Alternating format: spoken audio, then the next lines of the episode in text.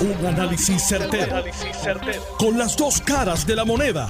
Donde los que saben no tienen miedo a venir. tienen miedo a venir. Esto es el podcast de Análisis 630 con Enrique Quique Cruz. 5 y 5 de la tarde de hoy, jueves 10 de marzo del 2022. Tú estás escuchando Análisis 630. Yo soy Enrique Quique Cruz y estoy aquí de lunes a viernes de 5 a 7. Te invito a que te suscribas a mi canal de YouTube bajo Enrique Quique Cruz, al igual que me des follow en Facebook y en Twitter bajo Enrique Quique Cruz y en Instagram soy Quique Cruz. Miren, hoy hay una noticia, by the way, que no la titulé, pero tiré un tweet. Según distintos medios eh, de Estados Unidos, Washington Post fue el que yo vi, Major League Baseball, Major League Baseball y la Unión de los Peloteros llegaron a un acuerdo tentativo, lo cual va a dar paso a que se comience lo que se conoce como el Spring Training, que es la Liga de las Toronjas, es el, momento en que ellos eh, se preparan físicamente en el deporte para luego comenzar la temporada. Para que ustedes tengan una idea, hoy es, eh, hoy es 10 de marzo el Spring Training se supone todos los años que empieza aproximadamente el 15 de febrero, que es que llaman a los catchers y a los pitchers. O sea que estamos aproximadamente como dos semanas y dos días tarde, lo cual debe llevar eh, a que la, la liga empezaba este año la temporada regular el 31 de marzo. Así que debe estar empezando como para el 15. Esto soy yo acá sacando matemáticas sencillas de 2 más 2 es 4. Quizás lo hacen antes. Lo que sí es eh, importante en esto es que hay muchos peloteros como Carlos Correa y otra serie de peloteros aquí en Puerto Rico que están, Edwin Rosario, que son agentes libres, no habían podido filmar y ellos hasta que esto no se terminara, pues ellos no estaban en un limbo esperando a ver qué era lo que iba a pasar. esto puede ser que termine en una temporada que sea quizás 10, 12 juegos más corta de lo normal, pero eso es algo que se irá anunciando más adelante a ver cómo funciona esto y lo que de calle, porque de calle esto va a pasar. Usted va a ver este año muchas más lesiones de las que ha visto en años anteriores, pero a los que les gusta el béisbol, señores, se firma un acuerdo tentativo entre la Unión y Major League Baseball para dar comienzo a la preparación. Más detalles lo irán informando ellos según esto vaya desarrollando. Ahora ya que estamos hablando de los 50 estados. Hoy el Departamento de Justicia Federal, lo que se conoce como el DOJ, ah, espérate, le tengo que decir algo, es que son muchas las, las noticias que están saliendo hoy y esta la quiero marcar porque son las 5 y 8 de la tarde. Quiero informarles a ustedes a las 5 y 8 de la tarde de hoy, 10 de marzo, que en los próximos días, puede ser la semana que viene, un poquito más adelante, puede ser que se tarde un poquito más, pero mi fuente es buena y mi fuente siempre da en el clavo en este tema. Me dijeron hoy, temprano en la tarde, Quique, los federales se aprestan a llevar a cabo un round de arresto de corrupción. Para que entendamos, ¿ok? ¿Dónde usted lo escuchó? Aquí, a las 5 y 8 de la tarde en Análisis 630 con Enrique Quique Cruz. Suscríbete a mi canal de YouTube para que no te lo cuenten después. Así que ya tienen esa. Ya que estoy hablando del Departamento de Justicia Federal, tenía que darles esa primicia a ustedes también. Y fuente buena, buena, buena. Ahora, Departamento de Justicia hoy designó a una directora para hacerse cargo de una unidad eh, en el Departamento de Justicia Federal a cargo del fraude que han detectado de más de 8 mil millones de dólares, más de 8 mil millones de dólares en fraude de fondos del CARES Act, de lo que era para la pandemia. Eh, han nombrado una directora a cargo de estas investigaciones en el Departamento de Justicia Federal el fraude es enorme. Préstamos falsos a empresas inexistentes. Usted sabe que hubo un proceso de pedir préstamos a través de Small Business eh, Association que después los condonaron y todo eso, préstamos falsos, empresas inexistentes. Escuche esto, gangas profesionales de crimen organizado que robaron identidad de personas para pedir el PUA. Bendito, deja que esa gente lleguen aquí. Ahora yo entiendo lo de la cárcel adicional. Ay, bendito. Para pedir el PUA. aquí hay ganguitas profesionalitas que hicieron eso en, sus casitas. Este, pero esto ha sido ya creado, anunciado y usted se enterará mañana en este enorme fraude. Esto es CARES Act. Esto tiene que ver solamente con el coronavirus. Solamente con CARES Act coronavirus. Así que la información está en desarrollo. Ya los federales han establecido este grupo de trabajo especialmente para ese fraude e ir tras aquellos que engañaron y robaron ante la necesidad, ante el mundo eh, prácticamente cerrado por el coronavirus. Así que pendientes porque hay más, va a haber más información sobre eso. Y hoy, en otro tema que también tiene que ver indirectamente con el coronavirus, hoy eh, comenzó la nueva orden ejecutiva. Una orden ejecutiva donde también el gobernador traspasa gran, gran parte de los, los, pronunciamientos y decisiones de vuelta al secretario de salud. Y desde estas 12 y 1 de la madrugada, hoy por la mañana, pues eh, eh, comenzó la flexibilización con las mascarillas, los aforos, la cantidad de personas, lugares cerrados, lugares abiertos. Básicamente lo que ocurre aquí en esto es que le pasan la responsabilidad a quien la tiene que llevar, que somos nosotros. Cuando el gobernador Pedro Pierluisi anunció esto, eh, yo no tenía duda que al implementarlo el jueves, el porciento de positividad, y así mismo lo calculé yo aquí, iba a estar por debajo de 4, hoy está en 4, en 3.45. El Departamento de Educación, que ayer tuve la oportunidad de hablar con el secretario de Educación, el Ramos Pareja, en Lo sé todo, lo entrevisté nos dio la información de que los estudiantes pues van a utilizar la mascarilla porque hay estudiantes que están vacunados y que no están vacunados, hay de los dos. Y ellos van a continuar con las enfermeras, van a continuar con todos los protocolos y todos los cernimientos en las escuelas. Pero yo he escuchado en este programa al presidente del Colegio de Cirujanos, Víctor Ramos, desde meses atrás, y a muchos otros especialistas y, e infectólogos que continuaban en aquel momento cuando el Omicron nos estaba pegando bien duro, que continuaban diciendo que ellos entendían que no había un, mejor, un lugar más seguro para nuestros niños que en el salón de clase. Así que el Departamento de Educación hizo su convocatoria para llevarlos presencial.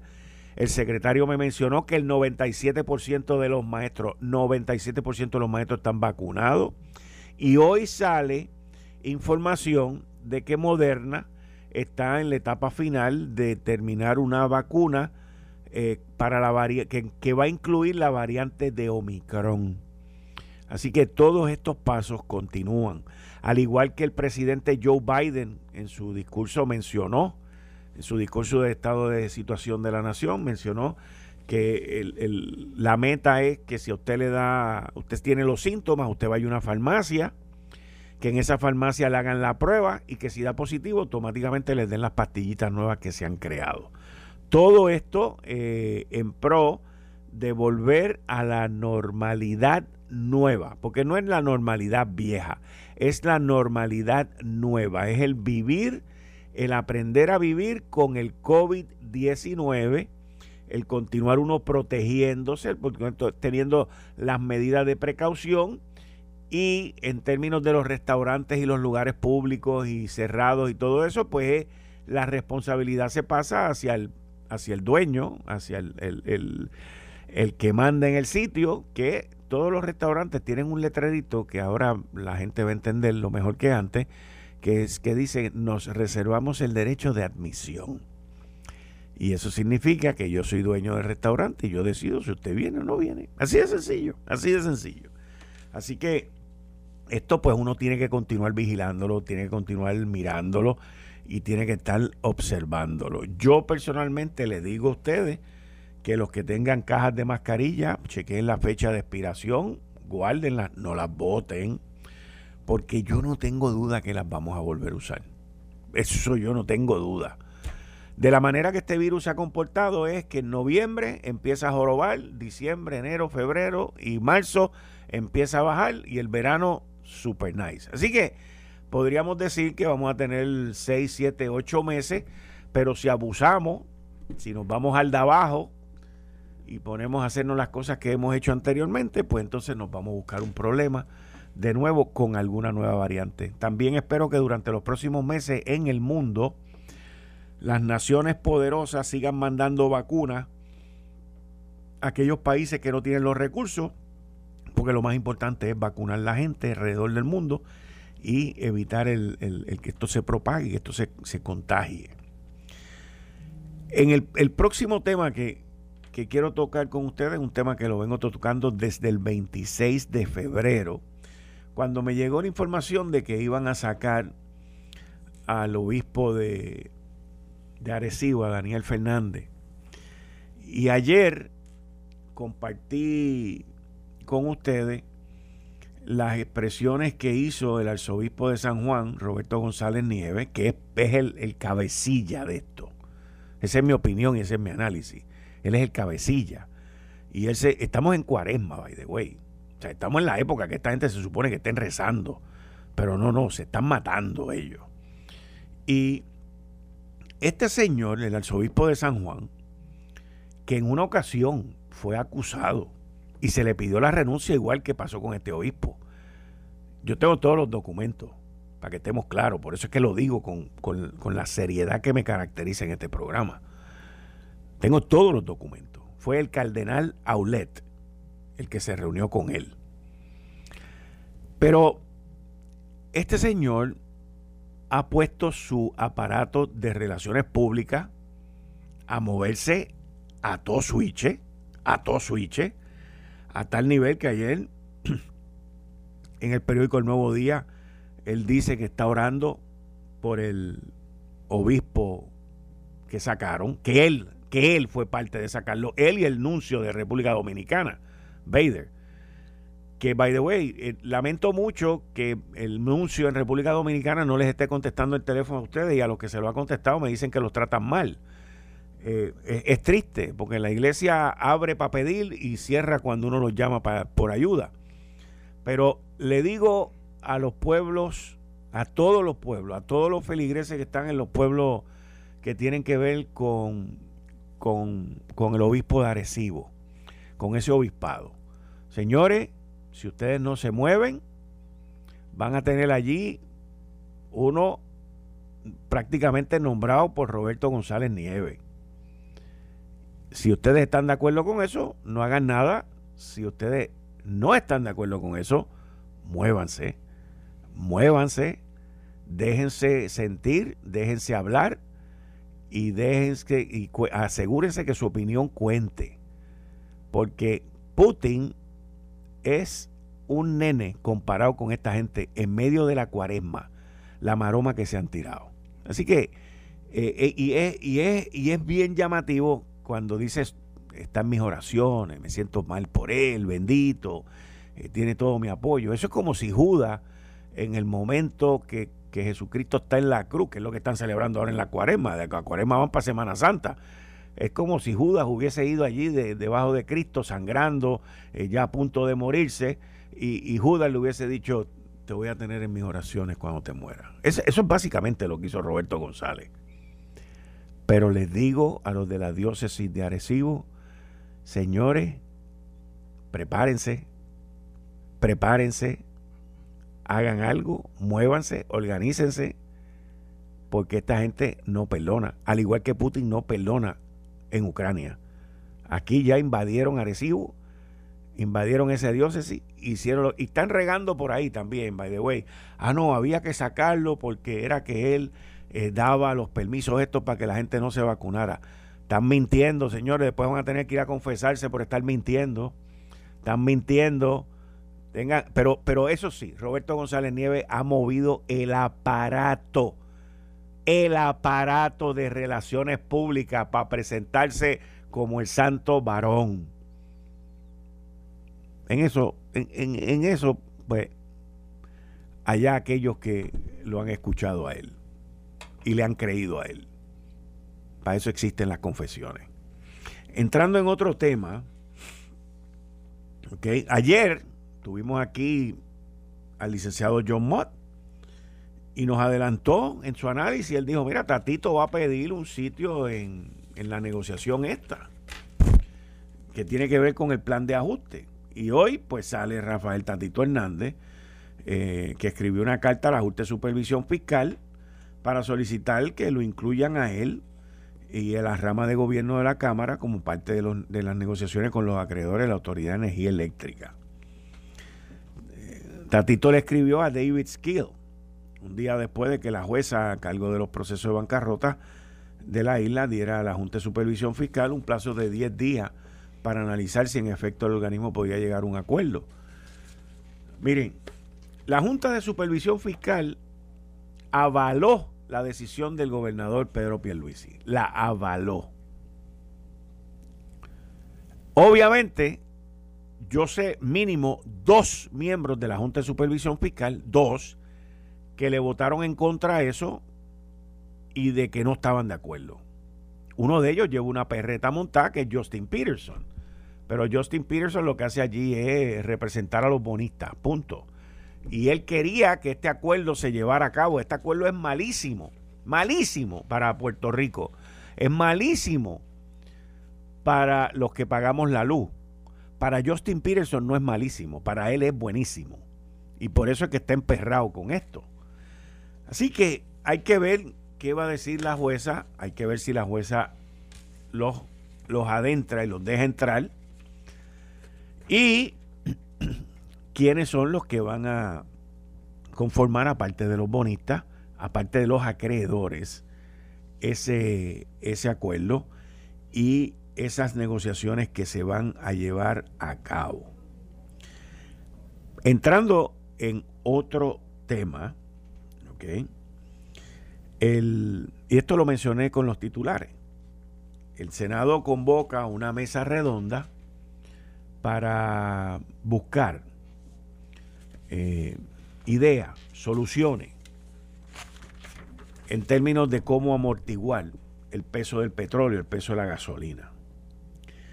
Y están hablando para discutir posibles medidas. Según informó el portavoz alterno del Partido No Progresista, Carmelo Ríos, también la mesa redonda se celebrará el próximo miércoles 16 de marzo Ah, bueno, mira, sí, aquí está. Participarán detallistas de gasolina, jefes de agencia, además de secretarios de Departamento de Hacienda, Desarrollo Económico, Comercio, Autoridad de Asesoría Financiera y la Agencia Fiscal AFAF.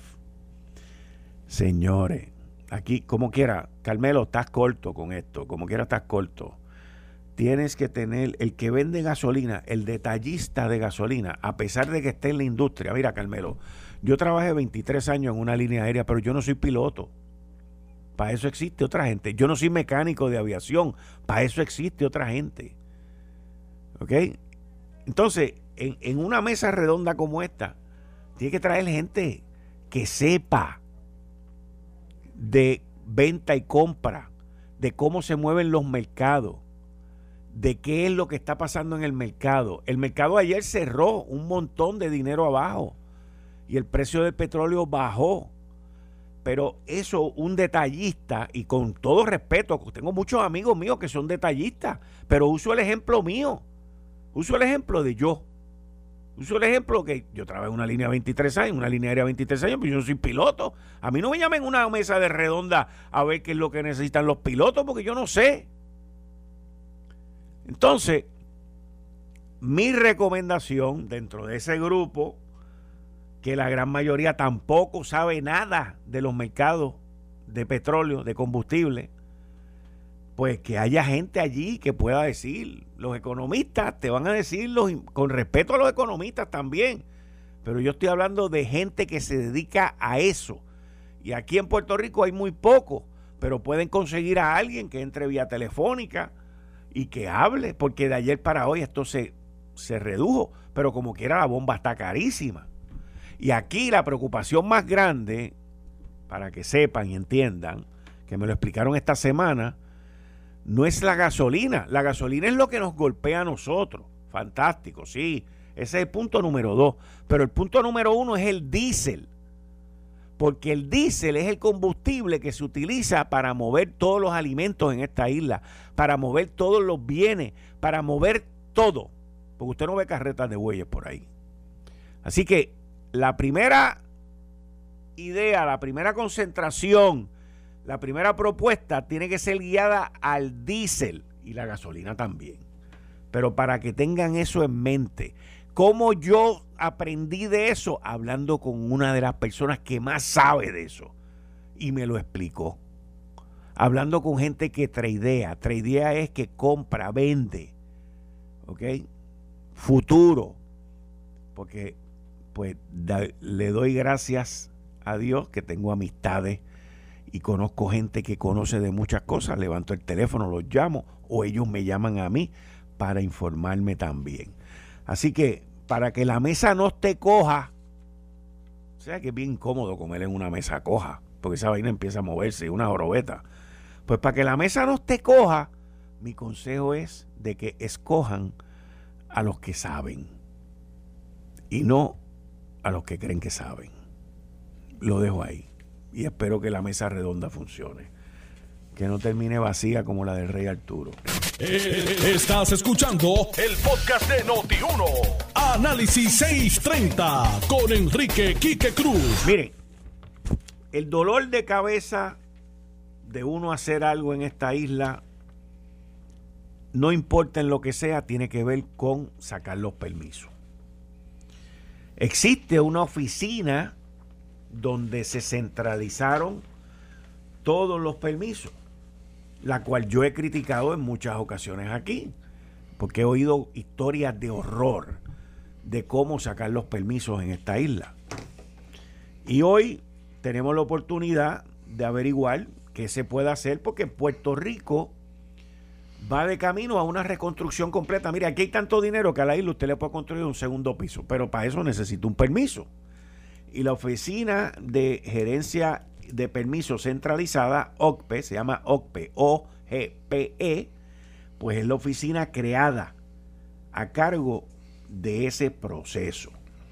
Y conmigo aquí está el ingeniero Gabriel Hernández, que es el secretario auxiliar de la Oficina de Gerencia de Permiso. Buenas tardes, ingeniero. Muchas gracias por estar aquí. Saludos, Quique. Buenas tardes. Y a ti y a, la, y a la radio audiencia. Gracias por, estar acá. Ingeniero, la gente, a mí me llegan muchos comentarios de lo difícil que es sacar los permisos, de lo mucho que se tardan en sacar los permisos eh, y, de, y de lo obstaculizador que es el sistema. Bueno, este Quique, esos son los, ¿verdad? Eh, es la percepción que hay afuera. Una de las situaciones que nosotros tenemos es que necesitamos capacitar a los ingenieros y gestores que radican diariamente precisamente para que cuando sometan una solicitud de algún permiso lo, lo, lo hagan completo. Y a qué yo me refiero con completo, que sometan toda la documentación que se necesita. Para eso, ¿verdad? Nosotros vamos a estar creando unos talleres próximamente que van a estar eh, siendo ofrecidos por el Colegio de Ingenieros y la Oficina de Gerencia de Permisos. Ahora, eh, ¿Cómo, cómo es el proceso? O sea, y le tengo que preguntar, eh, ¿cómo es el proceso? Porque uno oye que la gente, la gente se frustra. El, proceso es digital. El proceso se somete a través de una plataforma digital que se creó en el 2009, ¿verdad? A través de la ley 161. En ese, en ese momento se llamaba el Sistema Unificado de Información. Ahora nosotros le llamamos el Single Business Portal porque es un one-stop shopping, ¿verdad? Donde uno somete toda la documentación de forma digital y llega a nuestros técnicos 24 horas, ¿verdad? 24 horas me refiero que el proponente puede este, someterla a cualquier hora en la comodidad de su hogar. Por lo tanto, usted ya no tiene que ir a ninguna agencia. Nosotros trabajamos con sobre 30 agencias diferentes donde las centralizamos a través de lo que son recomendaciones de infraestructura y o licencias y certificaciones. Nosotros tenemos a bomberos, tenemos a Hacienda, tenemos a Salud, tenemos a, al ICP, ¿verdad? que es el Instituto de Cultura Puertorriqueña, tenemos al DITOP, entre un sinnúmero de otras agencias y, y concernidas, como nosotros le llamamos. Ahora, dentro de este proceso de sacar los permisos, ¿ustedes están preparados para la avalancha de permisos que va a venir?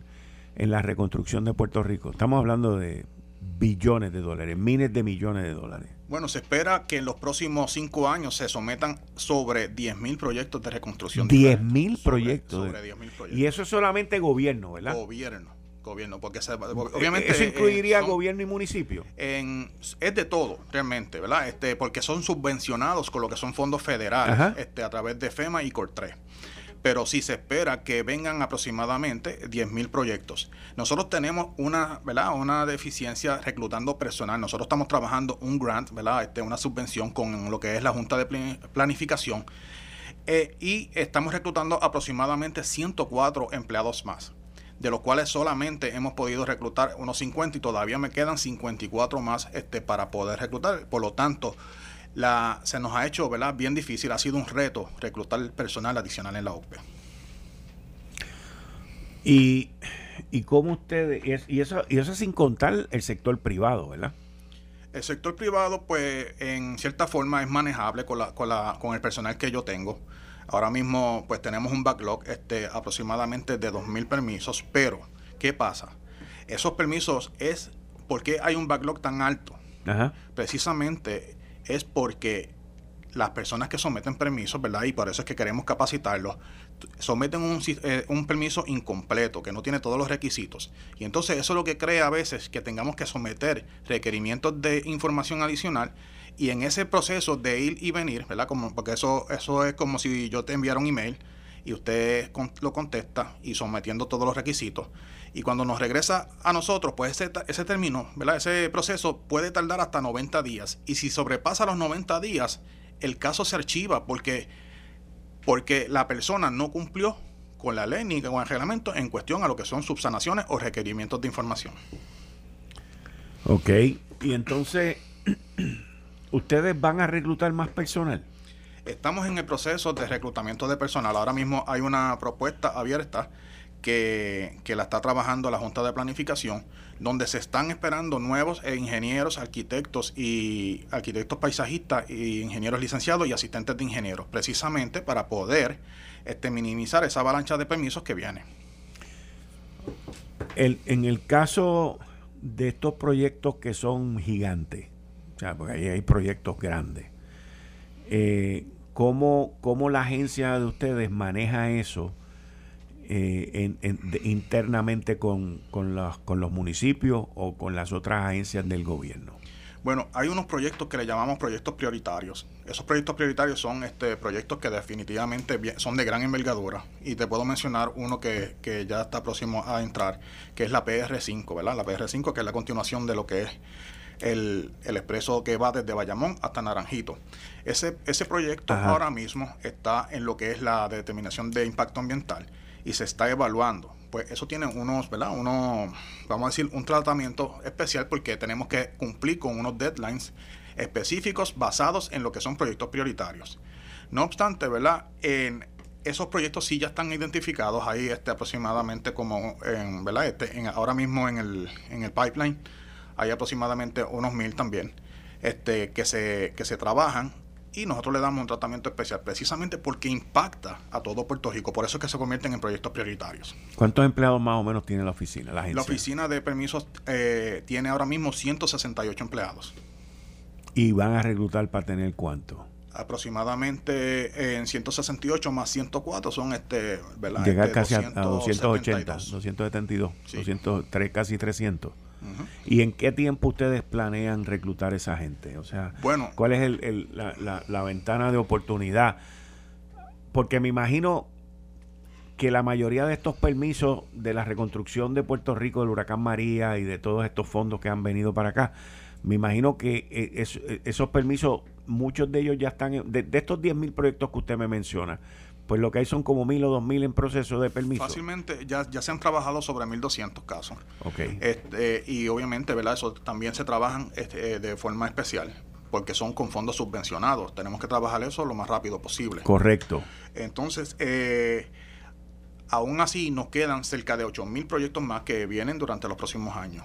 ¿Cuál es, la, ¿Cuál es el reto que tiene Puerto Rico ahora mismo? Pues muchos de ellos no tienen lo que se llama la legitimación activa y tienen que ¿verdad? Este, manejar eso. La legitimación activa es realmente las escrituras o, o cualquier documento que, muestre que, el que es dueño o optante de esa propiedad para poder trabajar. ¿Qué es lo que pasa? En Puerto Rico hay muchas personas que ni siquiera tienen escrituras de sus propiedades. Sí, eso, fue parte de los problemas que hubo con las reclamaciones del huracán María. Y pues eso nos pasa a nosotros porque el reglamento no nos permite este, utilizar otro, ¿verdad? otro método, otro método que no sea que usted tenga una escritura y este o, o, otros documentos que son cuatro que se pueden trabajar que muestre que usted es el dueño de esa propiedad. O sea, que básicamente si uno no tiene una escritura de una propiedad, pues uno no puede sacar un permiso. Básicamente eso es un problema, hasta, hasta tanto lo, lo, ¿verdad? lo conforme. Sí, porque usted puede, puede someterlo, lo que pasa es que no pasa porque no, no se puede probar que, usted es el legítimo dueño. Ahora, eh, usted ahorita me mencionó que, que ustedes iban a hacer unos talleres para capacitar ingenieros y agrimensores. ¿Para capacitarlos en qué? En el proceso de obtener los permisos, para en, en, preparación para todas estas subastas que están en el pipeline, o sea, que están en, movimiento. ¿Cuál es el propósito de, ese taller y de esa capacitación? Bueno, el taller está eh, orientado a, ¿verdad? Este, ¿cómo se llama? A capacitar a, los ingenieros y arquitectos licenciados en lo que son permisos de construcción, lo que son consultas de construcción, consultas de ubicación, también lo que son recomendaciones de infraestructura y eventualmente lo que son las recomendaciones, ¿verdad? Lo que son el permiso único. ¿Por qué? Porque nosotros lo que queremos es darle las herramientas a, las personas, ¿verdad? Los ingenieros en, este caso y los, los, arquitectos, para que sometan un, un, un permiso completo, que no les falte ningún documento a la hora de someter. Porque si yo le doy las herramientas, si yo le enseño qué es lo que hay que someter, pues cuando llegue a la OCPE nosotros podemos evaluarlo y no va a tener que requerirle más información. Por lo tanto, ellos de primera mano pueden someter un proyecto completo porque saben qué es lo que necesitan someter. ¿Cuál es la, ¿Qué es lo que está pasando? Pues hay muchos casos que nosotros vemos diariamente que los gestores o ingenieros o arquitectos someten un caso y está incompleto. Si está incompleto, nosotros tenemos que estar sometiéndole lo que se llama requerimientos de información. Y en ese ir y venir, como yo le llamo, ¿verdad? Que, en el back and forth de, ese, de esos proyectos, los casos se cierran.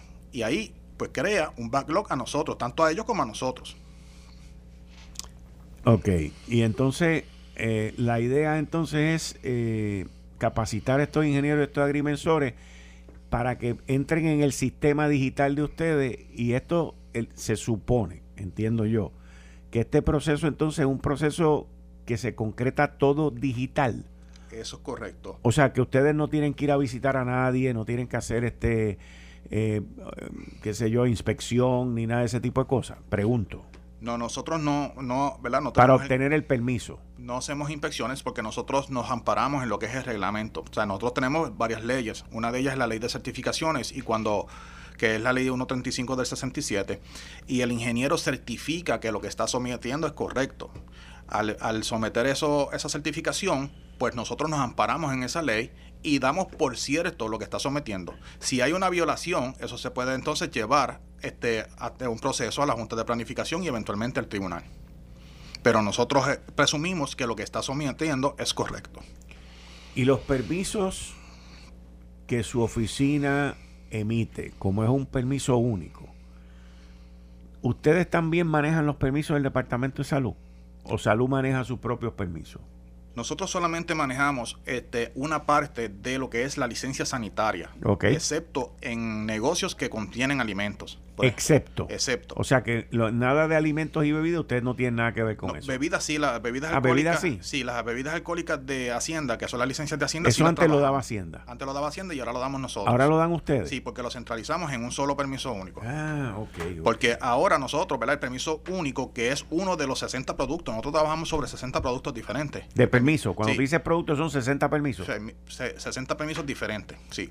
El permiso único es uno de ellos. Y entonces el permiso único se hizo, ¿verdad? La, inteligencia, y me refiero, ¿verdad? El, brainstorming, para este, coger todas las licencias, aproximadamente 67, este, conglomerarlas y consolidarlas en un solo permiso. Y ahora usted tiene un solo, un solo punto de contacto, que es la OCPE. Todo lo somete a través de la OCPE y nosotros mismos manejamos el permiso único y te podemos dar hasta 19 licencias diferentes y una certificación que es la de prevención de incendios. Aquí me escribe una persona, ¿no? De, ¿Cómo trabajan con lo ambiental?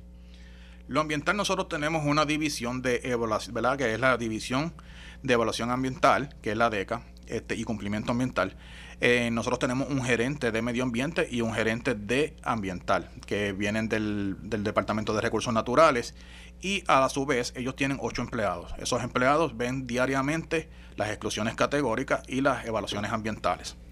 En, en términos de, de número de permisos, así por encimita, ¿Cuántos permisos más o menos ustedes reciben mensualmente? Bueno, el año anterior, ¿verdad? Este, se, emitieron sobre 78 mil permisos. 78, mil permisos. Y de esos 78 mil permisos, todos fueron digital por el, por el sistema. Eso es correcto. Y, y de.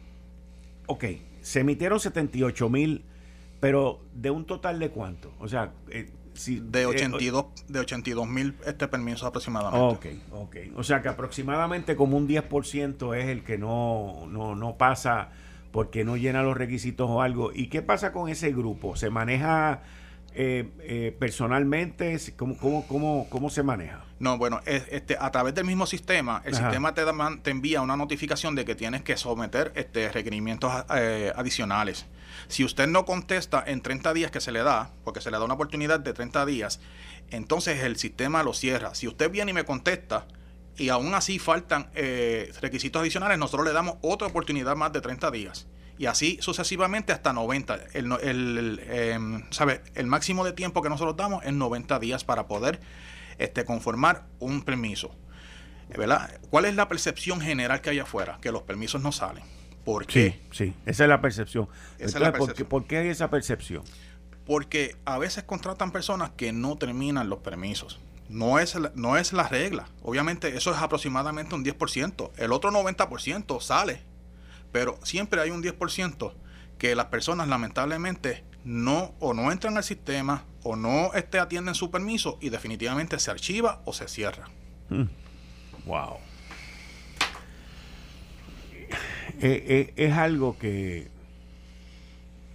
que no sé por qué, pero para mucha gente pues sigue siendo un dolor de cabeza. Y usted lo acaba de mencionar, o sea, la percepción que hay allá afuera. Pero estamos hablando de que ustedes emitieron 78 mil permisos el año pasado, es un dron. El año, pues, exacto, por eso. ¿Sabe? La gente habla de lo que no sale, pero no habla de lo que sale. Obviamente nosotros este, aprobamos aproximadamente, o denegamos, ¿verdad? Porque también se deniegan este, o sea que en los 78 mil hay aprobaciones y denegaciones. Y denegaciones, sí. Sí, pero son este, determinaciones. Son determinaciones, correcto.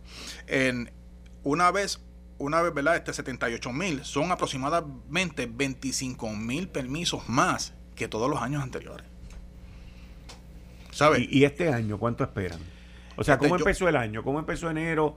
Eh, digo, porque el año pasado fue un año de pandemia, pero ahora, pues cuando esto se abra, empezando hoy, que empieza a abrirse hoy, la flexibilización hoy. Ahora mismo estamos recibiendo, ¿verdad? según los números que yo estoy mirando, aproximadamente unos 10.000 este, casos por mes. Ah, o sea, wow, estamos hablando de 120 mil casos al año. Puede ser que lleguemos a eso.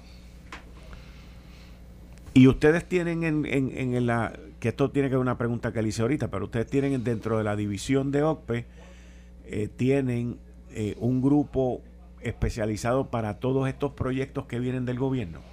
Bueno, y de los municipios, estos 10 mil permisos. Eso es parte de lo que se está trabajando a través del Gran Federal, sí, que van a estar este, especializados en eso, pero se nos ha hecho bien difícil reclutarlos, porque afuera no hay... Este, no, hay, no hay la gente. No hay la gente. Con las especificaciones lo que necesitan. Me imagino que ustedes buscan ingenieros, agrimensores, planificadores. planificadores entre otros. Esto, Los permisos en Puerto Rico es algo bien especializado. Esto no lo trabaja todo el mundo.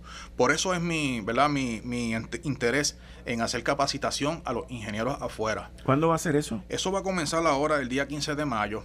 de, mayo o de marzo? De marzo, perdón. Déjame buscar las fechas aquí. En, este, continuando hasta el 5 de abril, ¿verdad? Te voy a, te voy a decir ah, exactamente. Ah, oye, ok, van a ser como 20 días. Sí, bueno, son, no son 20 días, son 5 talleres diferentes. Ah, ok.